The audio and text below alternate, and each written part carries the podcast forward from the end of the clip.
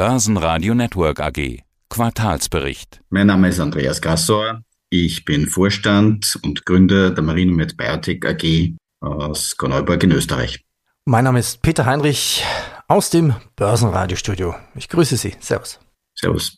Immunologie und Virologie das Feld von Marinomed. Die Fachbegriffe sind Carigellose-Geschäft und Solve-for-You-Markt. Wir sprechen über Projekte, Kooperationen, Produkte, Internationalisierung und Anleihe.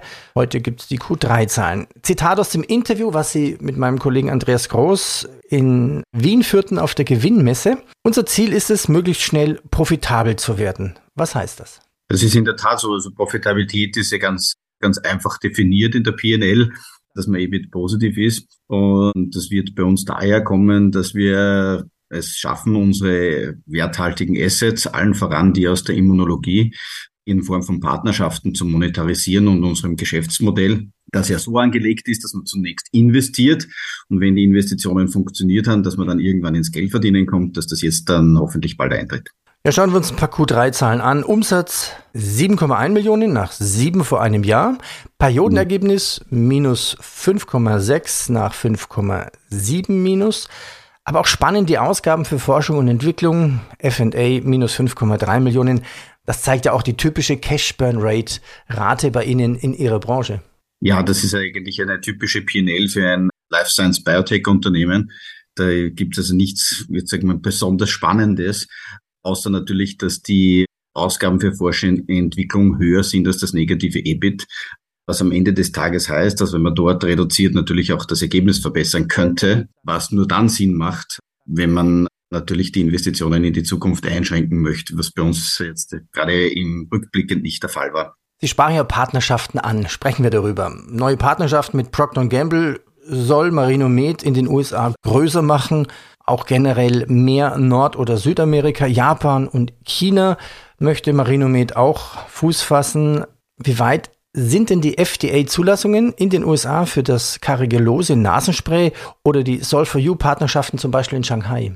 Ja, dann beginnen wir doch mit Procter Gamble in den USA. Dort ist es ja so, wir haben ja den Vertrag geschlossen und es hat ein wenig gedauert, bis man die, die entsprechenden Einreichunterlagen und speziell Procter äh, entsprechend so weit war. Aber nun nun ist es soweit, dass intensive Aktivitäten und wir hoffen schon, dass wir im Q1 hier dann Updates bringen können und dass dann in der Folge die Zulassung dann relativ zeitnah dann erfolgen kann in den USA, dass man die Saison 24, 25 noch mitnehmen können. Wie groß ist denn der Markt in den USA? Der US-amerikanische Markt ist in etwa doppelt so groß wie die gesamte westeuropäische. Also ein schöner, ein schöner großer Markt. Und wenn man sich unsere heutigen Umsätze anschaut und wenn man die das Ergebnis, dass das Carigellose-Geschäft hier macht, das im Moment einen Deckungsbeitrag zwischen drei und vier Millionen im Jahr macht für uns. Wenn man das mehr als verdoppeln könnte, nur aus einem US-Geschäft, dann würde uns das schon sehr, sehr helfen auf dem Weg Richtung Profitabilität. Wie sieht die Partnerschaft mit Procter Gamble aus? Die das erhalten eine, eine Lizenz und produzieren die dann in Amerika? Das ist eine Lizenzpartnerschaft.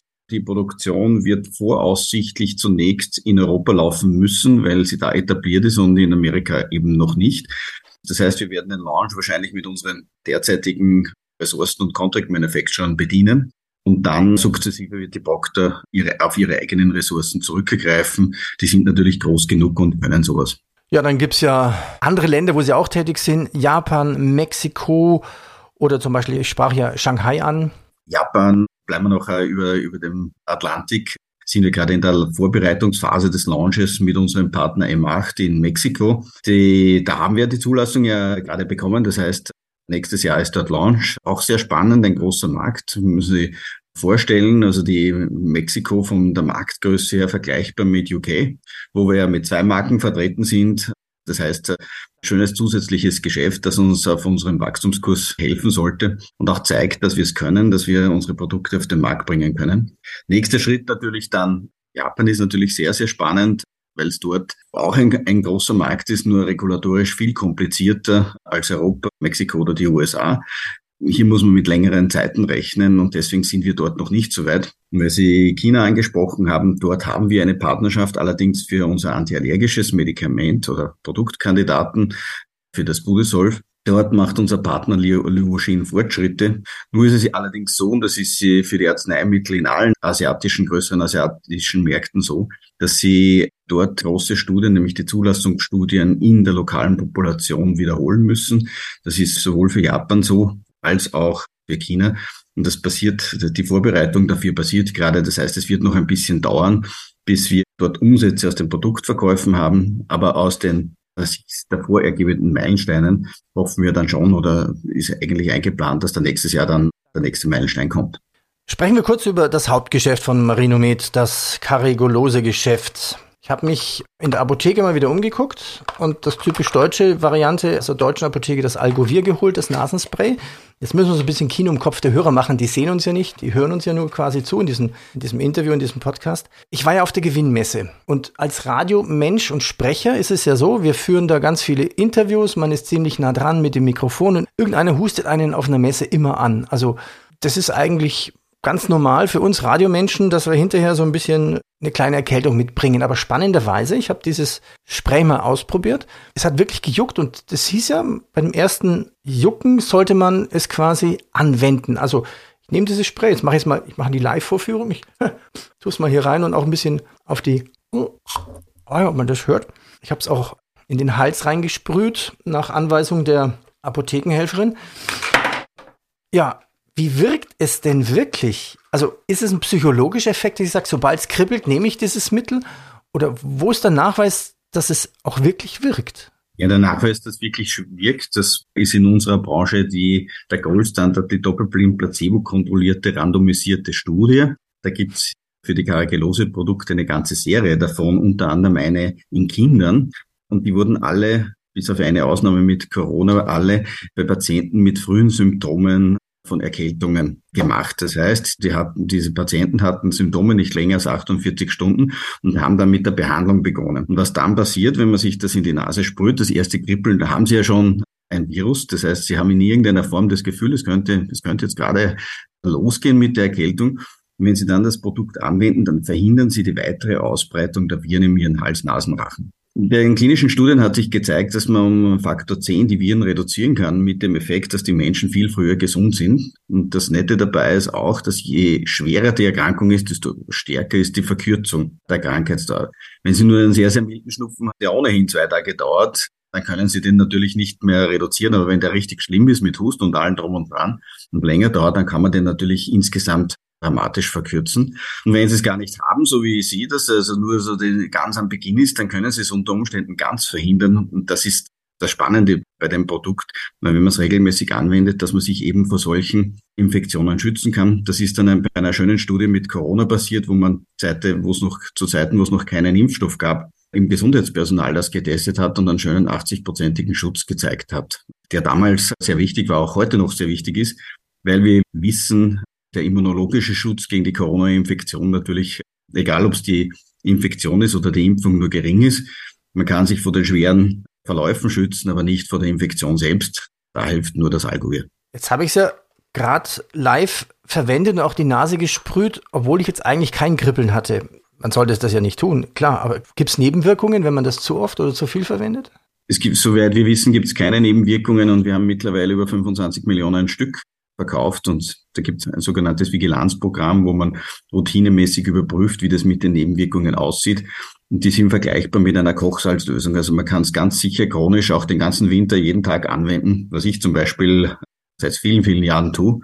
Hat mir so sicher sehr, sehr viele Erkältungen mittlerweile erspart. Brauche ich denn, wenn ich dieses Mittel verwende, vielleicht keine Impfung mehr, also gegen Grippe impfen? Üblicherweise im Herbst macht man das ja so im Oktober oder sogar eine Corona-Impfung?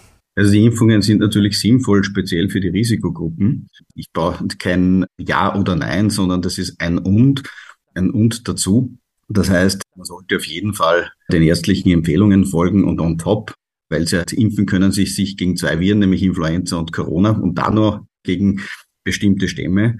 Und das Algovir wirkt netterweise gegen alle über 200 verschiedenen respiratorischen Serotypenviren. Das heißt, sie haben einen viel, viel breiteren Schutz und deswegen macht es Sinn, das zusätzlich zu verwenden. Ja, vielen Dank für diese Erklärung der Live-Anwendung. Zusammenfassung. Also Marinomed entwickelt Arzneimittel und Medizinprodukte, um Patienten bei der Bekämpfung viraler Infektionskrankheiten und autoreaktiver Immunerkrankungen zu unterstützen. Jetzt haben wir noch mehr in der Pipeline. Geben Sie uns doch bitte mal einen kurzen Überblick über aktuelle Entwicklungen. Welche Arzneimittel haben Sie derzeit in der Pipeline, in der Forschung beziehungsweise in Studien beziehungsweise kurz vor der Zulassung?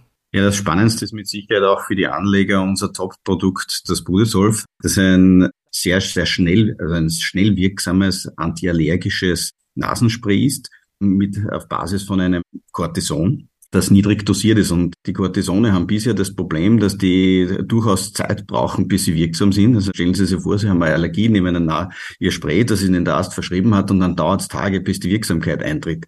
Das ist in Zukunft nicht mehr der Fall mit Ihrem Produkt. Das Zweite, wir haben dann noch dafür gesorgt, dass es auch modern produziert wird. Das heißt, es ist konservierungsmittelfrei und wir haben die Dosis reduziert um 85 Prozent. Das heißt, die Kombination aus dem allen eine bessere und schnellere Wirksamkeit mit einer dramatischen Dosisreduktion und dann noch konservierungsmittelfrei.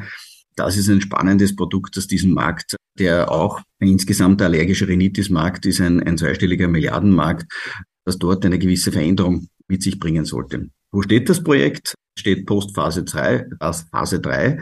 Das heißt, wir sind in der Vorbereitung für die Zulassung, die wir hoffentlich dann nächstes Jahr mit einem kommerziellen Partner dann auch beginnen können. Und das eben ist auch das Stichwort für den An Anleger, kommerzieller Partner. Das sollte natürlich auch mit einer entsprechenden Upfront-Zahlung für die bereits erfolgten Investitionen verbunden sein. Und damit sind wir wieder, schließt sich der Kreis in Richtung Profitabilität. Das sollte dann helfen, das Unternehmen dann auch operativ profitabel zu machen. Ist denn der Ausblick für 2023 und darüber hinaus die Balance zu finden zwischen ja, Deals und der Flexibilität der finanziellen, die man braucht? Ja, es ist natürlich eine Herausforderung und das Life Science Biotechnologie Geschäft hat einen gewissen Maß an Komplexität oder Schwierigkeiten im Management, wenn man auf der einen Seite Geld verbraucht, das man noch nicht verdient hat, für eine Refinanzierung sorgen muss und auf der anderen Seite aber Einnahmen in der Zukunft hofft, die man noch nicht gesichert hat. Das ist allerdings bei jedem Unternehmen so, weil sie müssen ihre Produkte erst verkaufen. Das ist egal, ob sie Autos verkaufen oder Arzneimittel am Ende des Tages. Sie müssen dafür sorgen, dass sie es verkaufen. Der Unterschied nur ist, dass der Hebel bei den Biotechnologieunternehmen wie uns einfach viel größer ist, weil die pharmazeutische Entwicklung zu einem Produkt führt, das weltweit einsetzbar ist und diese weltweite Einsetzbar Verfügbarkeit schafft einen riesen Multiplikator, auch dann in der Anwendung nach hinten raus und einen großen Wert. Und da kann ganz schnell mal auch ein Produkt ein paar hundert Millionen wert sein. Wir haben es zuletzt gesehen, vielleicht äh, das zweite große Medikament, das wir in Entwicklung haben, nämlich das Tacosolv. Das sind antiinflammatorische Augentropfen auf Basis eines hochwirksamen immunmodulatorischen Wirkstoffs, das wir zur Behandlung von schweren trockenen Augensyndrom einsetzen.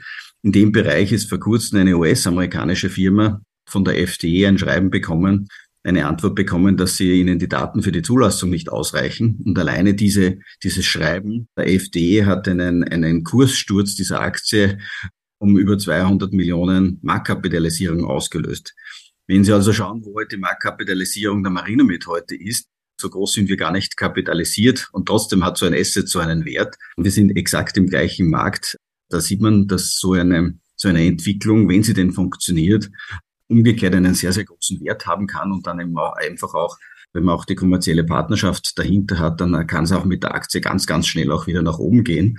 Und das ist natürlich das Ziel unseres Unternehmens, des Managements und natürlich auch für die Aktionäre. Ja, ein bisschen Kapital braucht man auch. Sprechen wir ganz kurz noch die Wanderleihe und das Programm mit Nice and Green an. Volumen 5,4 Millionen. Prinzip eine Kapitalerhöhung auf Zeit. Wie, wie läuft das? Was ist das für ein Deal? Sie haben völlig recht, es ist eine Kapitalerhöhung auf Zeit, wo man flexibel einmal im Monat entsprechende Mengen an Geld abrufen kann. Im Moment sind das 150.000 Euro, also nicht sehr groß. Auch deswegen nicht sehr groß, damit es entsprechend schonend für den Kapitalmarkt ist, dass nicht so viel Druck, Verkaufsdruck auf die Aktie kommt. Aber vor allen Dingen ist es jetzt in der Phase, in, aus Sicht des Managements der Beweis, dass die Marinomed einen guten Zugang zum Kapitalmarkt hat und auch die Informationen an unsere potenziellen kommerziellen Partner bei den, bei den Plattformen oder bei den Produktkandidaten, dass es in, in den Verhandlungen um die, um die Werte der Assets gehen sollte und nicht um strategische Finanzierungsüberlegungen des Unternehmens. Das ist hier von entscheidender Bedeutung, dass man auch den Wert sichern kann.